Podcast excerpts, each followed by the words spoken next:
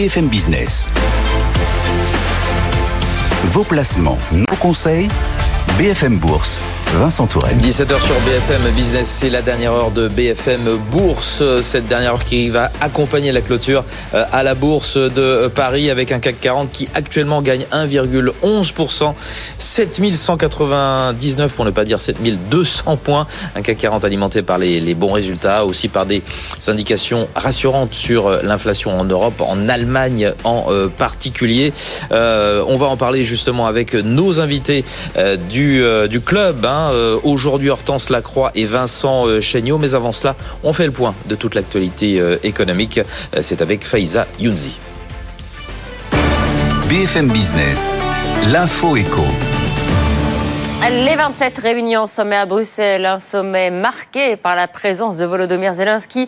Le président ukrainien a remercié tout à l'heure les pays européens pour leur soutien sans faille à son pays, mais l'IRA, le plan américain sur l'industrie verte, est également au cœur des discussions. L'Europe cherche toujours sa riposte, comme l'a souligné tout à l'heure Emmanuel Macron. Ce sommet a deux objectifs très clairs. Premièrement, c'est notre réponse économique à la situation présente. Et donc, euh, nous allons euh, adopter, euh, j'espère, et en tout cas les conclusions qui sont proposées vont dans ce sens, des conclusions ambitieuses pour renforcer la compétitivité et l'attractivité de l'Europe sur l'industrie verte et permettre de répondre ainsi aux défis qui est posé à la fois par la guerre, les conséquences de la guerre et la politique de compétitivité américaine. Le recrutement des cadres a toujours le vent en poupe. Les intentions de recrutement sont au plus haut selon l'APEC. Et cela malgré les incertitudes concernant l'activité économique. En décembre 2022, 14% des entreprises avaient l'intention de recruter au moins un cadre au premier trimestre de cette année. C'est une progression de deux points sur un trimestre. Les tensions sur le marché de l'emploi de cas des cadres n'ont jamais été aussi fortes, souligne l'APEC.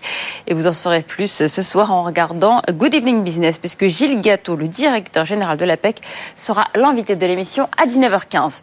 Encore beaucoup de résultats d'entreprise publiés aujourd'hui. Record historique pour le crédit agricole au quatrième trimestre. La banque fait même mieux que prévu. En revanche, sur l'année, le bénéfice recule de plus de 10% à un peu plus de 8 milliards d'euros. Ces bénéfices ont été plombés par les provisions liées à la guerre en Ukraine. Toujours dans le secteur bancaire, une très bonne performance également pour BPCE qui annonce un profit de 4 milliards d'euros en 2022 avec un chiffre d'affaires stable à 26 milliards d'euros. Crédit Suisse peine à sortir la tête de l'eau. La banque helvétique affiche 7 milliards d'euros de pertes en 2022. C'est son pire résultat depuis l'année 2008. Les retraits de fonds de ses clients ont dépassé les 100 milliards d'euros au dernier trimestre. En pleine restructuration, euh, la banque s'attend à une année 2023 très difficile. Nouveau feuilleton dans le dossier Adani, ce groupe indien accusé de fraude comptable et de manipulation de cours. Le fonds souverain de la Norvège, le plus gros au monde, s'est complètement désengagé du groupe indien. Il détenait 200 millions de dollars d'actions. Hier, c'est Total Energy qui annonçait mettre fin à son partenariat avec le groupe. Et on termine avec la contestation contre la réforme des retraites, avec cette nouvelle journée de mobilisation programmée euh, pour le 7 mars, euh, avec une grève reconductible cette fois-ci, euh, pile au moment où le projet de loi sera débattu au Sénat et la CFDT promet de marquer le coup avec une très grosse journée de mobilisation. BFM Business, BFM Bourse, le club. Le club, c'est ce soir avec euh, Hortense Lacroix. Bonsoir. Vous êtes euh, responsable de la gestion collective euh, à la financière Arbevel. Et bonsoir Vincent Chéniaud. Bonsoir Vincent. Directeur de la recherche chez Generali Investments. Ensemble, on va parler des, grands sujets qui agitent les marchés, des marchés qui se reprennent aujourd'hui. Ça nous rappelle un petit peu le mois de janvier qui avait été faste. Hein. On pensait que on stagnerait un petit peu sur les premiers jours de, la semaine et puis ça repart de plus belle à la faveur des, Justement, que penser des, résultats qui sont publiés en ce moment, notamment euh, en, Europe? Et puis aussi l'autre sujet d'actualité, c'est qu'attendent des banques centrales, de la Fed euh, en particulier. Il semble que les membres de la Fed soient un petit peu plus au quiche hein, euh, après la semaine dernière où il y a eu bien entendu le, relèvement de taux de, la Fed, également de, de la BCE. une semaine qui a été très chargée. Là, on est peut-être en train de regarder un petit peu plus dans le détail ce que disent les membres des différentes Fed euh, régionales. D'une façon générale, votre état d'esprit, Hortense, face à ces marchés euh, qui repartent de plus belle aujourd'hui, est-ce que vous êtes confortable avec les niveaux actuels sur les indices actions?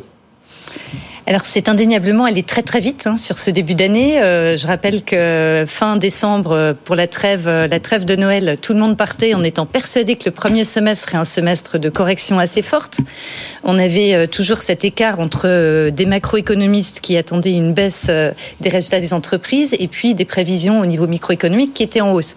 Alors dans quel sens est-ce qu'on ajuste? Tout le monde à Noël était persuadé que l'ajustement se ferait à la baisse avec un consensus d'analystes qui devrait massivement se dégrader. En fait, on a eu le contraire. Pour l'instant, on a effectivement des résultats euh, d'entreprises qui tiennent, euh, qui tiennent assez bien et euh, une hausse des indices qui est allée effectivement tellement vite que ça pose un peu de questions. On est en train, étonnamment, il semblerait, de pricer un scénario dans lequel bah, le challenge incroyable de la Banque centrale des deux côtés de l'Atlantique serait relevé, c'est-à-dire qu'on arriverait à conserver un emploi assez élevé, à juguler néanmoins l'inflation sans arriver à une zone euh, de, de, de, récession. Alors si effectivement tout ça arrive... On parle plus euh, du tout des risques de récession là, hein, tout d'un coup, vous avez remarqué? Tout d'un coup, on est tous sur un scénario de soft landing. Depuis les, les, décisions euh, sur les taux de la semaine dernière, on n'en parle plus du tout Exactement, mais c'est un, un, véritable numéro d'équilibriste en fait auquel se livrent les banques centrales et on a l'impression que le marché price un scénario rose de on va y arriver. On va parler de tout ça en détail. Vincent Chéniaud, chez General Investments, que, que dites-vous Vous aussi, vous trouvez que ça va trop vite? Oui, ça, ça, va très vite. Alors, il faut bien reconnaître qu'en effet, euh, la, la, grande majorité des investisseurs n'étaient pas positionnés pour euh, un tel début d'année en fanfare. Euh, j'appelle ça les, des investisseurs qui sont en train de, de grimper le, le, mur des angoisses, euh, puisqu'effectivement, il y avait un certain pessimisme au quatrième trimestre euh, l'année dernière. Et on a eu un certain nombre de nouvelles qui sont venues euh, soulager ces angoisses. Alors, la réouverture en Chine, très clairement, mais également le fait que le, le, prix du gaz se maintienne à un, un niveau relativement bas en Europe, ouais. et même, même baisse. et puis, en effet, le marché est en train de percevoir cette idée que les banques centrales s'approcheraient du pivot en tout cas s'approcherait de la fin du cycle de, resserrement monétaire. Et donc toutes ces nouvelles euh, combinées euh, font euh, fortement remonter le marché. Le positionnement clairement était très défensif des investisseurs.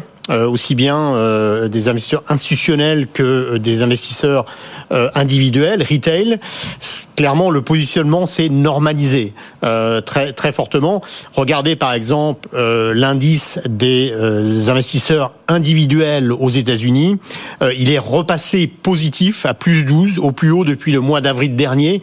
Et donc, au contraire, il y a un certain optimisme, un vent d'optimisme qui est en train de, de, de gagner les, les investisseurs qui est probablement un peu excessif, parce qu'effectivement, on a eu un certain euh, nombre de bonnes nouvelles, mais le marché semble ignorer quand même les indicateurs précurseurs qui indique notamment un fort ralentissement euh, de l'économie américaine dans les six prochains mois. C'est-à-dire que d'ici l'été, euh, l'économie américaine va venir à l'arrêt. C'est ce que nous disent les indicateurs précurseurs.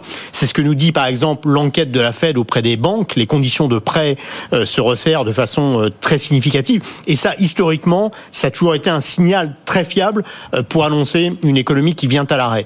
Donc le marché ignore cela pour l'instant, euh, est bercé dans, ce, dans, dans cette vague d'optimisme, encore une fois, qui est justifiée à, à, certains égards. Le risque maintenant, c'est que effectivement cette très bonne résistance de l'économie ne force les banques centrales à resserrer encore davantage, davantage que ce qui était euh, anticipé par le marché, et que du coup le ralentissement soit encore plus dur. Mmh. Euh, donc ce, ce, cette vague d'optimisme va, va, probablement se calmer en effet. Pourtant, vous dites comme, comme Vincent qu'on n'a pas encore vu les, les, les effets sur l'économie réelle de ces, ces hausses de en particulier aux États-Unis, où ça a été le plus rapide c'est en général, effectivement, on a tendance à sous-estimer l'inertie de, de, ces hausses ouais. de taux. On a vu, on est les premiers à être étonnés. Le consommateur, euh, consommateur pour prendre le consommateur européen qui est le plus proche de nous, qui a remarquablement résisté, alors qu'il s'est pris 250 points de, de, de, hausse de taux dans la figure. C'est pas fini, on va encore Et prendre 50 fini. points euh, de base là. Euh, Complètement. En, en, au mois de mars. Alors ouais. tout ça, tout ça en fait a, met du temps parce qu'en fait c'est sur des demandes de nouveaux crédits que ça, ça commence vraiment à se tendre si on regarde de l'autre côté de l'Atlantique, on a un consommateur américain qui est parti avec euh, énormément de réserves d'épargne. C'était historiquement, euh, historiquement une exception sur un consommateur. Bas, là. Ouais. là. effectivement, le, la moitié de, j'ai vu des chiffres qui disaient que la moitié de ce qui avait été constitué comme épargne pendant les années Covid avait déjà été dépensé. Donc effectivement, on arrive peut-être au bout d'un processus. Paycheck, hein. on commence à entendre de nouveau ça. Hein. Exactement. Les Américains qui, qui, vivent salaire après salaire. Ouais, ouais, Donc euh, les, les, les, les, effets effectivement euh, sont, sont pas encore commence à être perceptible, nous en saurons encore plus dans, les mois qui viennent. Est-ce qu'on risque pas d'avoir un deuxième pic d'inflation? Une deuxième bosse d'inflation? Oui, alors là, cette semaine, des premières inquiétudes euh, sont apparues de nouveau, puisque notamment le, le prix euh, des euh, automobiles, des véhicules d'occasion, hein. d'occasion aux États-Unis a remonté de 2,5% sur le mois. Euh, Pourquoi on accorde une telle importance à ça? Bah, C'était une composante très importante, souvenez-vous, quand on a eu le, les problèmes avec la chaîne d'approvisionnement global. effectivement, on, les, du coup, les, les constructions de, de, de voitures ralentissaient fortement, et donc le, le marché marché euh, des euh, voitures euh, de, seconde main était très dynamique et donc les prix montaient fortement. Depuis, tout ça a baissé très fortement et là, ça commence à remonter. Donc c'est un signe qui suggère que la demande de biens durables reste forte et que peut-être la Fed, les banques centrales n'ont pas fait assez pour ralentir cette demande et calmer l'inflation. donc c'est effectivement une variable qui est qui est suivie de, près. De façon générale, on s'interroge est-ce que les indicateurs précurseurs qui, dans le passé, ont envoyé des signaux très fiables, est-ce que cette fois, ils ne fonctionnent pas? En particulier euh, parce que c'est vrai que on a eu euh, une forme d'argent magique qui a été distribué pendant Covid et qui peut-être rend ce cycle aujourd'hui de, de, reprise un peu euh, un peu différent. Euh, on, s'interroge, on s'interroge également sur le marché de l'emploi. Alors le taux de chômage est une variable retardée euh, d'activité économique, mais c'est vrai que les, entreprises ont eu tellement de mal à réembaucher après la crise Covid qu'on se dit euh, peut-être qu'aujourd'hui, euh, elles ont tendance à moins licencier que par le passé, et ce comportement euh, pourrait maintenir la dépense de consommation, et pourrait maintenir l'économie à flot. C'est parce qu'on voit dans les annonces des grands noms là, hein, des grandes tech et même de Disney là. Hein, c'est le, les, derniers licenciements massifs euh, avoir été annoncés. Aujourd'hui, Disney annonce Des, des, licenciements. Effectivement, on commence à entendre euh, des, des, licenciements qui, pour l'instant, ne sont pas confirmés par les chiffres officiels de l'emploi. On a eu vendredi euh, des chiffres absolument explosifs ah euh, sur sur l'emploi américain on peut s'interroger sur la fiabilité de ces chiffres. On a clairement des, euh, des problèmes de correction saisonnière, mais c'est vrai que globalement, le marché de l'emploi américain a très bien tenu, et donc du coup, ça, ça interroge euh, pas mal de monde sur la fiabilité des indicateurs précurseurs. Je pense qu'en réalité, on se pose toujours cette question. Est-ce que les indicateurs précurseurs sont fiables? On a du mal à anticiper une récession. La réalité est que, encore une fois, très probablement, l'économie américaine va fortement ralentir d'ici l'été. Mhm. Euh, Hortense Lacroix sur ces risques de retour de l'inflation? Alors, moi, en Europe, là, on, dit aujourd'hui, ouais, super, regardez, en Allemagne, ça, ça baisse un petit peu. Mais on est quand même toujours à 9. Et on est toujours à 9. Euh, le, le, gouverneur de la Banque de France nous dit, bon, on aura un pic au mois de, de juin. Bah, ce sera peut-être avant d'ailleurs, mais aux États-Unis, là, on, on s'inquiète de la suite. Tout à fait. Mais je pense qu'effectivement, le marché euh, a tendance à être assez accommodant et euh, le discours de la, des banques centrales se renforce, euh, se, se radicalise, j'ai envie de dire, d'autant plus ouais. qu'on va arriver sur des bases de comparaison en termes d'inflation qui vont être très élevées. Et donc, on va avoir tendance à avoir des variations années, des variations annuelles, pardon, qui vont être nettement moins élevées. Et donc, par rapport à un risque d'avoir un marché qui se dit, bah, vous voyez bien, ça y est, on commence à, on commence à avoir un recul de l'inflation. Je pense que c'est le rôle euh, des banques centrales de tenir un niveau de pression pour dire euh, on est sérieux dans notre étude de l'inflation, ce sera la priorité. Deuxième chose que j'aurais aimé ajouter, c'est vrai que peut-être que ça a moins d'effet, en tout cas en Europe, aussi sur le point euh, d'une politique budgétaire qui reste très accommodante. Donc ce qu'on tend d'un côté très fort au niveau financier, tout ce qu'on a fabriqué sur la défense du pouvoir d'achat, les boucliers sur les dépenses de gaz et d'électricité, c'est quand même autant de, de dépenses budgétaire qui compense un petit peu les, restrictions du côté euh, monétaire. Donc, on n'en a pas fini avec les, hausses de taux, ça, on le sait. Euh, les marchés qui attendent un, début de baisse Hein, le mouvement inverse des, taux directeurs de, la Fed. Euh, pour la fin de l'année, ils sont allés trop vite, là, les marchés, vous diriez, Vincent? Oui, alors il est possible que la, la Fed baisse en toute fin d'année, mmh. euh, mais, mais, là le risque à court terme, c'est que la, la, la Fed euh, et la BCE d'ailleurs euh, ne montent davantage que ce qui est anticipé par le marché.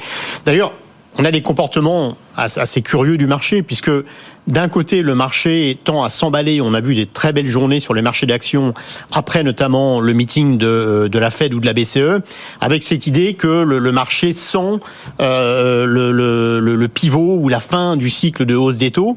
Et donc, on a une certaine excitation autour de ça. Alors qu'en réalité, quand on regarde ce qui est pricé, anticipé par le marché, le marché est en train de réviser à la hausse. Euh, donc là, le, le marché aujourd'hui attend encore 50 points de base, 2 fois 25 de hausse de la Fed. Mais là, on est en train de casser. à, à plus de 5%. Ouais, on est, on est en train de casser même à la hausse puisque le marché disait OK 5,25 au plus haut et là le marché est en train de se demander 5,25 ou 5,50. Ah oui. Et donc malgré cette euh, excitation autour d'un d'un discours soi-disant relativement un peu moins dur des banques centrales, en réalité euh, sous la pression des chiffres économiques, notamment des chiffres de l'emploi américain, euh, le marché a révisé à la hausse ses anticipations sur la Fed. Donc le, risque très clairement à court terme euh, dans, les mois qui viennent est que euh, la Fed et la BCE montent les taux au- au-delà de ce qui est anticipé par le marché, à savoir 50 points de base côté de la Fed et encore 100 points de base du côté de la BCE. Hortense Lacroix, le marché se trompe? Sur les intentions des banques centrales Alors, ce qui est difficile, c'est que le marché est allé très vite, certes. Je pense que la seule certitude qu'on a à ce stade, on ne sait pas jusqu'où il ira, mais on sait qu'il n'ira pas euh, de façon linéaire jusqu'à la fin de l'année et qu'on est parti pour une année extrêmement volatile. On a énormément, en fait, d'incertitudes qui sont plutôt de nature exogène, c'est-à-dire qu'on est obligé de suivre quelque part la météo en Europe est assez importante maintenant pour le prix du gaz, le prix de l'énergie. On est obligé de suivre euh, le Covid en Chine. On est obligé de suivre les tensions sociales, les événements géopolitiques. Et ce sont autant de ce qu'on appelle signes noirs qui créent de l'incertitude sur le marché et qui peuvent à tout moment, effectivement, aller retirer dans un sens ou dans l'autre très rapidement.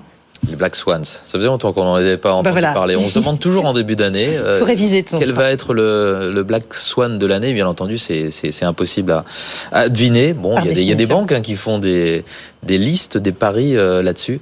Mais euh, effectivement, on l'a toujours pas eu. Bah, le précédent, c'était euh, c'était l'invasion de l'Ukraine. Hein, voilà. Vous restez avec nous, Vincent, Hortense. On va demander des nouvelles de Wall Street à, à Sabrina, Sabrina que, que je vois sur sur mon écran. Euh, Sabrina, dites-moi, bon, euh, pas de grands changements par rapport à tout à l'heure, si ce n'est quand même qu'on s'essouffle, j'ai l'impression. Hein. La hausse est quand même assez timide chez vous. Oui, C'est vert pâle. Oui, vous avez bien raison. On avait ouvert sur des, des belles hausses sur les trois indices américains et puis là, on est actuellement sur les plus bas niveaux euh, de la séance. Bon, on reste en progression, Vincent. On est quand même sur toujours sur un gain de 0,4%, 34 070 points, euh, 77 points sur l'indice Dow Jones. Le S&P 500 ça progresse de 0,3%, 4 129 points. Le Nasdaq euh, euh, plus 0,45%, hausse donc, mais euh, loin des plus hauts niveaux du tout début de séance sur ces marchés euh, américains qui ont dû digérer les statistiques du jour, les chiffres de l'emploi, les inscriptions hebdomadaires au chômage, comme chaque jeudi, avec euh, une hausse de 13 000 la semaine passée pour s'établir à 196 000. C'est plus que prévu. On reste néanmoins sous les 200 000 pour la quatrième semaine d'affilée. Des marchés qui euh, gardent un œil surtout sur les publications. Elles sont nombreuses, à commencer par les chiffres du royaume de Mickey. Euh, Disney, c'était hier soir, après la clôture. Des chiffres dans l'ensemble supérieurs aux attentes, avec euh, le groupe qui annonce avoir perdu moins d'abonnés que prévu sur le trimestre écoulé. Une publication qui s'est accompagnée euh, d'annonces concernant une réorganisation, restructuration avec ESPN euh, qui devient une entité distincte avec un gros programme de réduction de coûts de 5,5 milliards de dollars et des licenciements à la clé. 7000 employés euh, concernés, des marchés euh, qui apprécient ces annonces de euh, Disney puisqu'on est sur un gain de 2,66% sur Disney qui surperforme nettement si on regarde les valeurs de l'indice Dow Jones par exemple depuis l'arrivée de Bob Iger, le retour de Bob Iger au règne de Disney, c'était en novembre dernier. Les autres publications, Mattel, ça se passe beaucoup moins bien. Mattel euh, qui a publié des chiffres nettement inférieurs aux, attentes, l'inflation ayant pesé sur les dépenses des consommateurs, euh, nous dit euh, Mattel, qui des chiffres donc inférieurs au consensus qui font écho aux concurrents euh, il y a deux semaines euh, qui avaient également publié de mauvais résultats, euh, en tout cas qui avaient averti sur ces résultats. Le titre Mattel est en baisse de 11,6%. Pepsi a également publié ses résultats, des chiffres supérieurs aux attentes grâce à, à l'augmentation de ses prix sur la période. Pepsi qui annonce une hausse de 10% de son dividende annuel. Le titre prend 1,56%. Vous avez Robinhood qui a publié également ses résultats trimestriels, plateforme de trading euh, qui a publié des résultats mitigés. Le titre euh, est est quasi inchangé actuellement, dit juste au-dessus des 10 dollars. affirme dans le secteur des fintech de son côté publie des résultats nettement inférieurs aux attentes, licenciements également annoncés et un titre qui s'effondre de 21%. Allez, on termine rapidement Vincent avec du luxe et tapisserie qui fait mieux que prévu pas, sur hein, son vous avez un petit peu de temps, Sabrina. Le titre est en hausse, plus 6%. Ouais, plus Voilà. 6% pour tapisserie qui euh, donc est en, en belle hausse dans ce marché qui grimpe légèrement, euh, Vincent. On termine euh, tranquillement sur Tapestry. On, on, vous retrouve à quelle heure, euh, Sabrina Dites-moi parce que je suis pas trop, euh, je suis pas trop habitué aux horaires.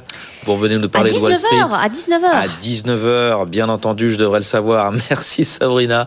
Bonne bonne soirée, bonne fin de matinée à vous et, et, à tout à l'heure. Et pendant que vous nous parliez, ben le CAC 40 passait sous le pourcentage de progression. Hein. On ne gagne plus que 0,95% à 7187 points, euh, alors que dans le courant de la matinée, on était monté jusqu'à 1,5%.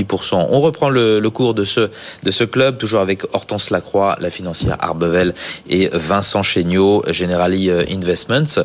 Euh, on est en pleine saison de publication des, résultats. Alors aux États-Unis, on arrive un petit peu à la fin. Là, on est en plein dedans, en Europe et en France euh, en particulier. Votre appréciation un petit peu de, ce qui a été publié jusqu'ici, notamment aujourd'hui, hein. est-ce que c'est à l'image un petit peu de cette, de cette saison, des résultats qui sont quand même nettement meilleurs que prévu, ce qui alimente d'ailleurs la hausse du, euh, du marché. C'est une surprise, ça?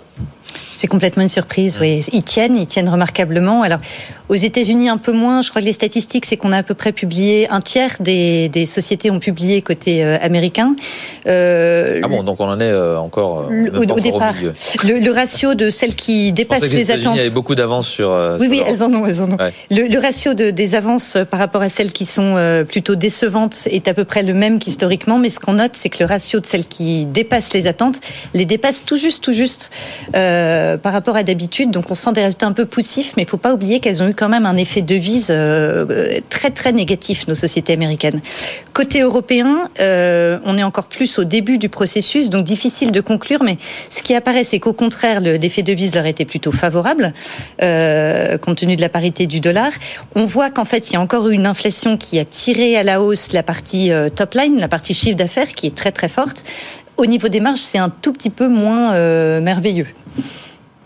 Et c'est ça justement le, nerf de la guerre, les marges. Et pendant combien de temps elles vont, euh, elles vont résister hein, à cette, à cette inflation, à ce renchérissement euh, général, non seulement des, des matières premières, mais aussi éventuellement des, des hausses, des hausses de salaire. Ces effets de, de second tour dont elles parlent ont-elles le pricing power suffisant? Qu'est-ce que l'on peut lire justement dans les résultats qui sont, qui sont publiés côté européen tout d'abord, Vincent? Non, mais c'est la crainte, en effet. Euh, le, pricing power des entreprises devrait diminuer à mesure où la demande elle-même diminue. Et la demande va, in fine, inévitablement euh, souffrir de ce resserrement monétaire euh, qui est assez effréné. Euh, donc euh, la demande va, euh, va, diminuer, euh, le, le pricing power euh, également. Et dans le même temps, on parle d'entreprises qui hésitent à licencier et donc à réduire les coûts. Donc inévitablement, ça va finir par se sentir sur sur les profits. Encore une fois, les indicateurs précurseurs indiquent un chemin plutôt préoccupant sur cette cette évolution des, des profits des entreprises. Pour l'instant, ça tient bien. La, la saison est plutôt euh, dé- débute plutôt bien en Europe, en effet. Aux États-Unis, en effet, c'est quand même beaucoup plus mitigé, hein, puisqu'on va avoir des profits qui sont en baisse en glissement annuel. Donc là, on est en train de, de, de Puis passer des, des en avertissements dans la tech hein, qui ont été, euh, qui ont été sanctionnés d'ailleurs. hein. Voilà, donc on est en train de passer en territoire négatif et, et encore une fois, ceci devrait euh, devrait s'aggraver. Donc pour l'instant, la saison est suffisamment bonne pour euh, tenir le marché. Donc il n'y a pas euh, il a pas de en, en- en résumé, il n'y a pas de, de forte déception, Euh, mais quand même, ça ça signale euh, très clairement un retournement qui débute aux États-Unis. Mhm. Euh, Hortense Lacroix, qu'est-ce qui vous a le plus impressionné comme, comme résultat? Bah, Je Si vous pouvez en citer Je certains. pense que ce qui est vraiment compliqué, c'est cet exercice d'équilibriste auquel se livrent les sociétés. Si vous voulez, on a une demande en biens, pas en services, qui était considérable post-Covid. Donc, ils, n'arrivaient pas à produire parce que pas de chance. En même temps, on avait les, ralentissements chinois. Tout d'un coup, euh, ils ont réussi à, produire. Donc, on voit tout d'un coup cette espèce d'accélération du chiffre d'affaires parce que enfin, on arrive à livrer ce carnet de commandes qu'on avait accumulé depuis des années. Et puis tout d'un coup, effectivement, je partage tout à fait l'analyse de Vincent.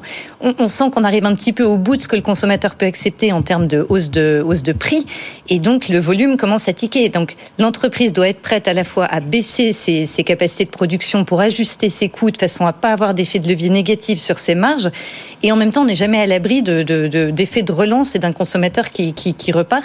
Donc c'est un exercice qui est très très compliqué d'ajustement, mais on a du mal à penser, et on le voit dans les guidance des sociétés, parce qu'il y a les résultats, mais il y a les annonces mmh, que les sociétés essaient de nous donner un petit peu pour donner la tendance de l'année.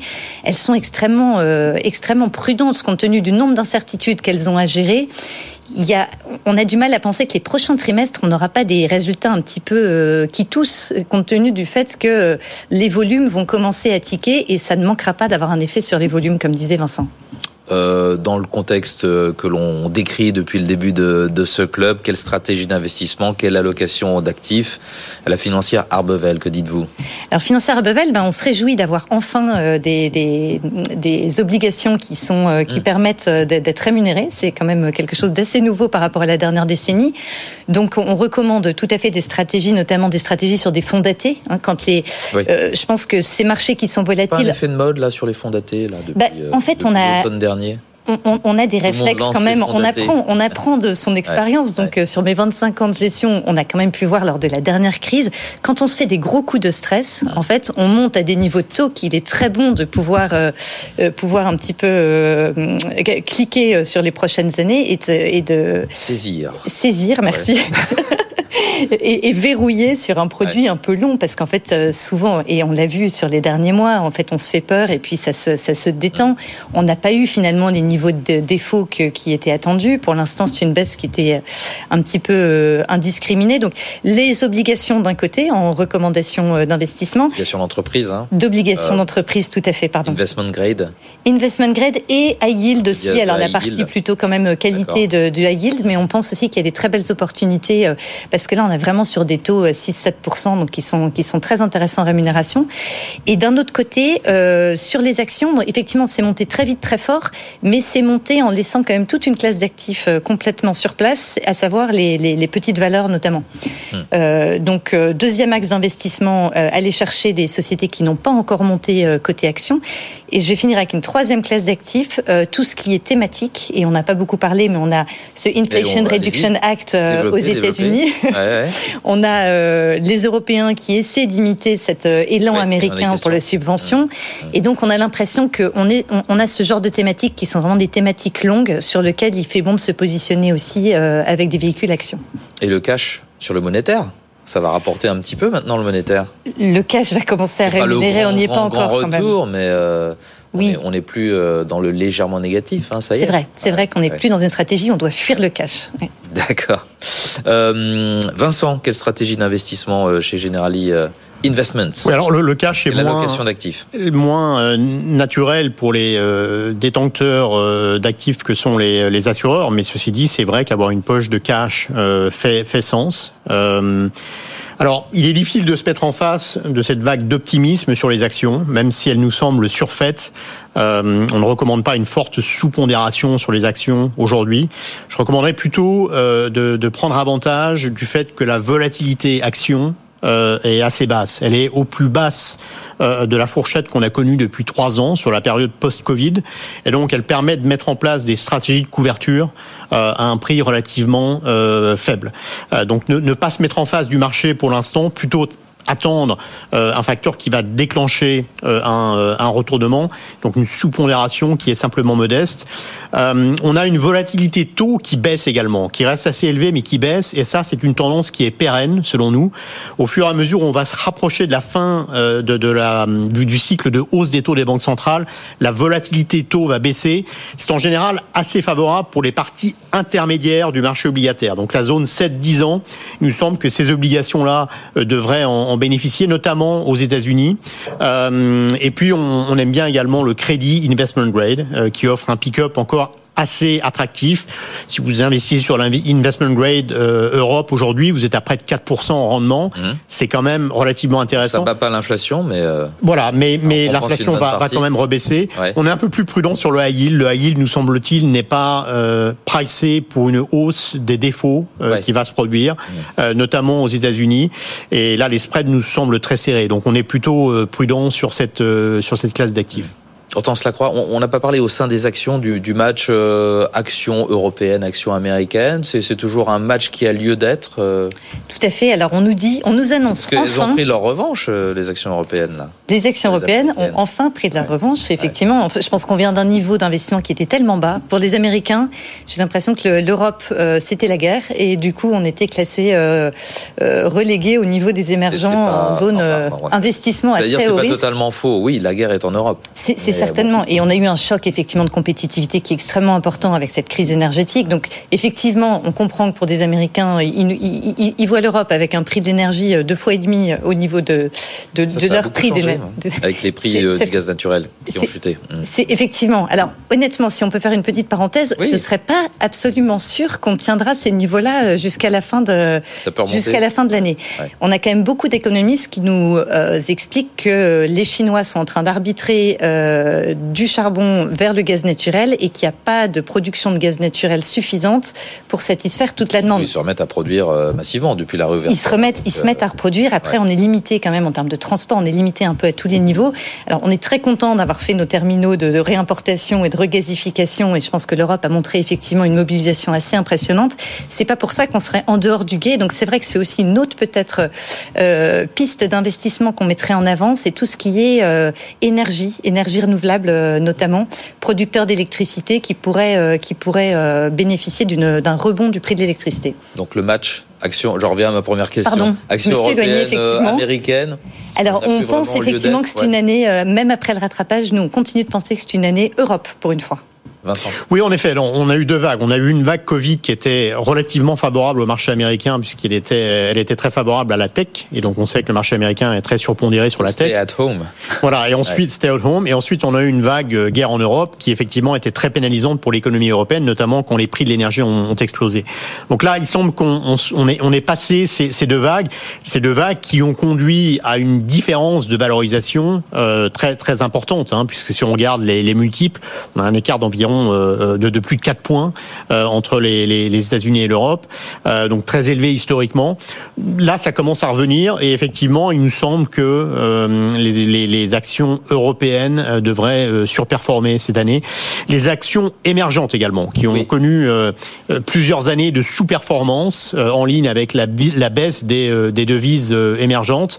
Euh, on, un peu Chine et quoi d'autre Oui, Chine, Chine, Chine, Chine notamment, le marché euh, asiatiques, mais les marchés émergents en général euh, sont sur des niveaux de valorisation euh, assez faibles et devraient bénéficier de cette réouverture en, Chine, en effet, et devraient bénéficier également d'un tassement du dollar qui a débuté.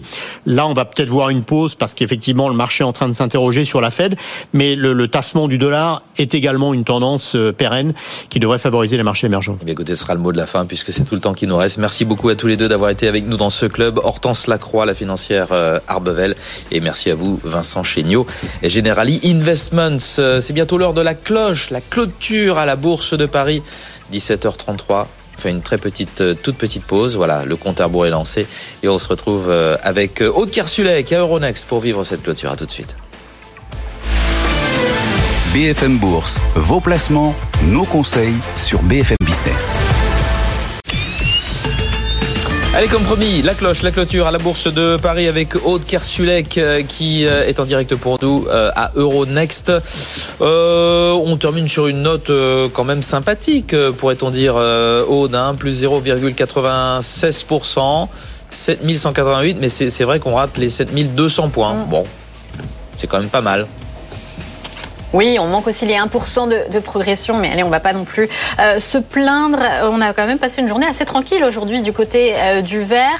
Euh, on était d'humeur assez favorable. Et puis c'est jeudi, c'était publication d'entreprises dans tous les sens. Hein. Ce matin, il y en a eu beaucoup. Le marché était d'humeur favorable pour les arbitrer de manière positive, ce qui a été le cas quand on voit les grands gagnants du jour. Le grand, justement, plus 4% à 85,12 euros. Crédit Agricole qui publiait aussi ce matin un quatrième trimestre avec euh, un, profit, un profit à un niveau historique, un plus 4,2% ce soir à la clôture, 11,69 euros.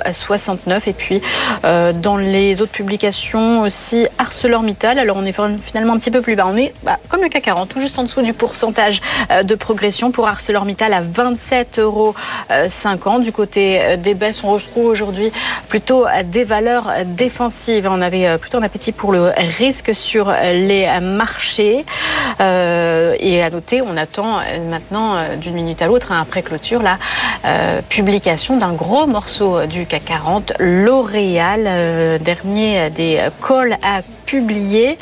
Euh, eh bien, on, le marché aura le plaisir de l'arbitrer euh, demain matin.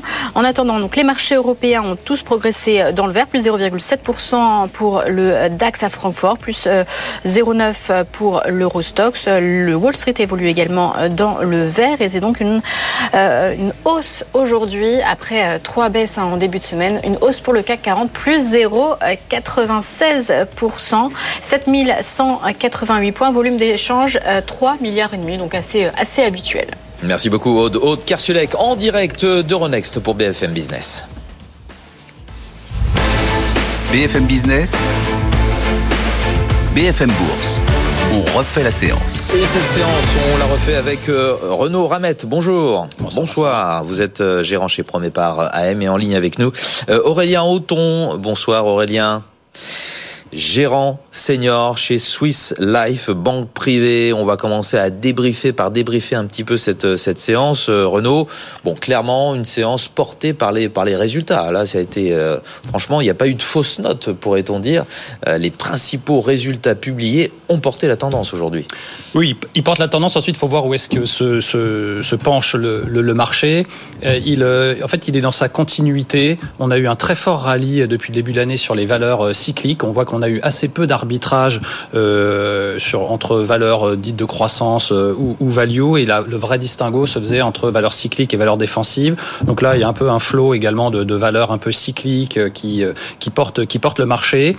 Depuis une semaine, on avait eu un peu une, une pause hein, suite à la communication des banques centrales. Le marché avait un peu besoin de souffler. On était quand même arrivé il y a une semaine à un écart de 12 points de surperformance des valeurs cycliques par rapport aux défensives depuis le début de l'année, ce qui est quand même assez énorme en un mois. Là, on était retombé à plus 8, hein, donc quand même un petit différentiel. Et puis là, on voit du coup à la, à la faveur de publication, on est dans une deuxième phase. On rentre vraiment dans la phase de, de marché où c'est la microéconomie, les résultats qui font avancer ou reculer les marchés. Mais avec, on retrouve là aujourd'hui effectivement encore nouveau le marché qui se remet un peu dans les rails de pousser encore davantage un petit peu les valeurs cycliques. Donc euh, voilà, c'est un phénomène. Euh, on va observer si, si cette tendance va se poursuivre euh, ou pas.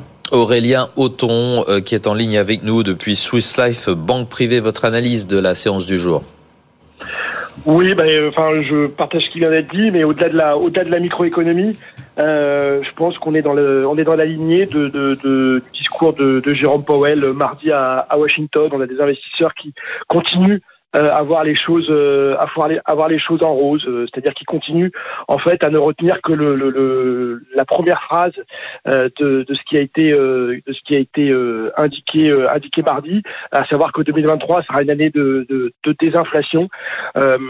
Et ils n'ont pas retenu le deuxième élément qui, qui est que la politique monétaire sera longuement sera longuement restrictive. Et donc des lunettes roses et, et effectivement des tendances qui se poursuivent par rapport au début d'année donc euh, euh, achat de financières et de, et de valeurs cycliques. Euh, et puis, vous l'avez dit, on, on, rajoute à tout ça des publications de résultats qui sont quand même plutôt bien accueillies, et on a une séance qui termine assez, assez nettement dans le vert. Alors on va parler justement de ces euh, de ces résultats les, les plus marquants, à commencer par ceux de euh, de Crédit Agricole. Hein. C'est la plus forte hausse du jour. Hein. Euh, au coude à coude avec Legrand, pourrait-on dire. Ça aussi, c'est une publication. Euh, Renault, que retenir de ces de ces résultats de Crédit Agricole? Le titre gagne 4,26% ce, ce soir. Très bon quatrième trimestre. Hein. C'est surtout ça qui est frappant. Oui, oui, des très bons résultats, légèrement enfin supérieurs supérieurs aux attentes. Donc il y a eu des bonnes nouvelles. Disons que c'est pas forcément peut-être la, la, valeur sur laquelle le marché attendait le, plus de, bonnes nouvelles. Et puis on a eu quand même sur euh, beaucoup de, l'ensemble de ces divisions la gestion d'actifs. Donc Amundi avait euh, publié euh, également des, des, des, résultats hier tout à fait satisfaisants. La branche assurance a également pu également bénéficier de certaines reprises techniques. Donc ça c'était c'était positif ainsi que ainsi que la partie BFI banque de finances et d'investissement, puis également tiré par les activités de marché. Pas oublier que bon, il y a également euh, toute la partie rentabilité euh, retrouve des niveaux euh, des niveaux très normatifs, notamment au-dessus de 11% sur le sur le core one equity. Et puis bien sûr, là, ce qui fait vraiment la solidité également du secteur bancaire, c'est le dividende. Donc c'est quand même une des le rendement du dividende qui est un des plus élevés hein, au secteur opérant, tout du moins en France, avec 9%. Donc voilà, des éléments rassurants. Et puis surtout, ça, les résultats, c'est forcément le passé, mais en termes de communication et de perspective pour euh, l'ensemble des objectifs 2025. Ils ont été confirmés. Donc euh, voilà, le marché, mm. comme, disait Aurélien, dans sa dynamique cyclique euh, et avoir les, bons éléments, le, secteur bancaire bah, coche, coche ces, ces, cases-là. Et donc c'est une très bonne publication. Bah, tout, tout ont publié, hein, on peut dire les, grandes banques françaises. Aurélien Auton, on peut faire un petit, un petit comparatif là par rapport aux autres crédits agricoles, vous, par rapport à BNP, par rapport à Société Générale, vous, vous diriez que ça fait partie des meilleures publications du secteur? Euh, bah, globalement, c'est vrai qu'on a eu des bonnes, euh, on a eu des bonnes publications sur les trois grandes banques, euh, sur les trois grandes banques françaises, euh, que ce soit Crédit Agricole, que ce soit Société Générale et que ce soit BNP. après, c'est vrai que c'est dans le discours qu'on peut avoir quelques quelques nuances qui ont été qui ont été formulées. Euh, moi, je trouve que le discours le plus euh, le plus optimiste, euh, et d'ailleurs les, les, les, perspectives 2025 ont été euh, revues à la hausse, c'est les perspectives de, de, BNP. Crédit Agricole, le discours, je ne vais pas revenir sur la publication, on en a, on, en a parlé, mais le, le, la dynamique et les, et les, prévisions qui sont données me paraissent également plutôt plutôt satisfaisantes. En revanche, c'est vrai que sur Société Générale, on a un quatrième trimestre qui est plutôt bon en tant que tel, euh, mais sans doute des éléments de, de, de, de prudence euh, sur euh, sur 2000 sur 2023 et c'est ce qui explique que la la, la, réaction la réaction boursière était était plus mitigée sur sur que sur les Crédits Agricole et, et BNP. Mmh. Autre résultat marquant, il y en a beaucoup, mais le grand, hein, je le disais, l'une des plus fortes hausses, la deuxième plus forte hausse du, du CAC 40, Renault Ramette, avec des objectifs dépassés. Là, le grand tire pleinement partie de la transition énergétique. Hein. Oui, alors euh, entre autres, en tout cas, c'est une publication qui surprend parce qu'on voyait en fin d'année et même euh, au début, euh, au début d'année, mmh. enfin certaines craintes hein, émaillées, voilà, chez, chez les analystes, chez les brokers, chez les analystes financiers de l'exposition, l'exposition de Legrand à, un ralentissement économique européen de par son exposition résidentielle, hein, tout simplement. Oui, oui. Et mmh. alors, comme beaucoup de publications, bah voilà, à date, à date, le, le discours s'est montré plutôt rassurant. Le, le management s'est fait fort de plutôt, euh, enfin, je veux dire, minimiser la décélération euh, européenne pour le moment, et puis un déstockage des distributeurs qui serait, euh, voilà, pas encore trop, plutôt également des éléments rassurants, et surtout une capacité, ce qu'on appelle donc la balance d'inflation, c'est une forte inflation, donc comment, comment au niveau opérationnel les, les, les, entreprises arrivent à gérer cet équilibre entre la, la hausse, de, hausse des prix et des coûts, bah, elle a été favorable au T4 et pareil, les signaux sont plutôt envisagés euh, de manière optimiste sur le sur le T1. Donc on a une, une publication et qui elle a un effet, voilà, on va dire un peu un peu surprise surprise par le marché. Donc euh, même euh, en début de séance, le grand était même arrivé jusqu'à plus 7%. Oui, voilà. Et on termine à 4,06. Ça s'est un, petit peu rattrapé en, fin de, mmh. euh, en fin de séance, mais en tout cas avec des perspectives qui demeurent, euh, qui demeurent euh, euh positives pour la 2023, sans oublier que le management est traditionnellement assez prudent dans ses, dans ses mmh. guidelines. Mmh. Aurélien, vous vouliez plutôt nous parler de, de Vinci, une autre publication forte du jour. Vinci qui termine sur une hausse de 1,44% et qui fait mieux que prévu. Oui, bah, je trouve que c'est une très belle, euh, une très belle publication pour euh, euh pour Vinci. Euh, L'activité, c'est pas une surprise, a été portée par le bah, par les concessions aéroportuaires euh, qui, qui progressent de pratiquement 50% sur le sur le trimestre avec un effet de base, c'est vrai, assez euh, assez favorable si on si on compare au quatrième trimestre euh, au quatrième trimestre 2021. Euh, mais on a également une dynamique qui est positive dans la partie énergie euh, avec une progression à deux chiffres. Euh, sur Cobra, donc c'est les, les, les, les, actifs renouvelables qui ont été rachetés à ACS il y a quelques il y a quelques mois. ben ça se passe, l'intégration se passe plutôt bien. on a un carnet de commandes également qui qui progresse de pratiquement 10% sur le sur l'année. Euh, et on a même une surprise positive sur la génération de sur la génération de trésorerie, euh, ce qui permet à ce qui permet à, à, à Vinci euh, bah, d'une part de se désendetter et puis d'autre part d'augmenter son d'augmenter son dividende. donc je trouve que c'est une très belle publication avec en plus des perspectives qui sont plutôt rassurantes, que ce soit dans les aéroports, dans l'énergie. chez Cobra, je, je le disais, et puis euh, dans les concessions euh, euh, autoroutières, on devrait avoir une, une stabilisation, de même que dans la construction avec une avec une progression avec une progression des marges. Donc je trouve que c'est une belle une belle publication, un discours qui est qui est rassurant. Euh, et, et, avec d'autres catalyseurs à mon avis potentiels pour l'année pour l'année 2023. Euh, bah, D'une part, on pourrait avoir une meilleure valorisation euh, sur les actifs renouvelables, donc ça, ça pourrait ça pourrait tirer le cours. Et puis d'autre part, on pourrait avoir une reprise des, des, discussions avec le avec le gouvernement pour avoir un grand plan de, de décarbonation des, des autoroutes en échange d'un extension, d'une extension de la durée des, des concessions. Donc moi, mmh. c'est un titre que j'ai que j'ai en portefeuille et que je, que je conserve. D'accord. Euh, Vinci, dirigé par Xavier Huillard, qui sera euh, l'invité d'Edwige Chevrillon tout à l'heure à 19h30. Renaud Ramette, un petit, un petit commentaire rapide? Bah, Il y a une petite surprise, beaucoup de choses ont été dites et je partage entièrement l'avis. Non, le, le, rendement du dividende est un avec une très très belle couverture hein, du, du, rendement par, des, par, les, par les free cash flow et avec justement avec des catalyseurs un petit peu optionnels à attendre sur donc euh, voilà Vinci qui, qui, qui, coche toutes les cases et qui par rapport à FH, Bouygues, bah, enfin les deux les deux sont enfin pour nous on, aime les deux hein, dans le des infrastructures et l'énergie et puis ça par rapport à FH donc voilà et cette, cette capacité euh, voilà inégalable d'être une véritable machine à générer du cash donc euh, on est très positif sur sur Vinci. Renaud, vous voulez nous parler d'une euh, d'un gadin, Lectra.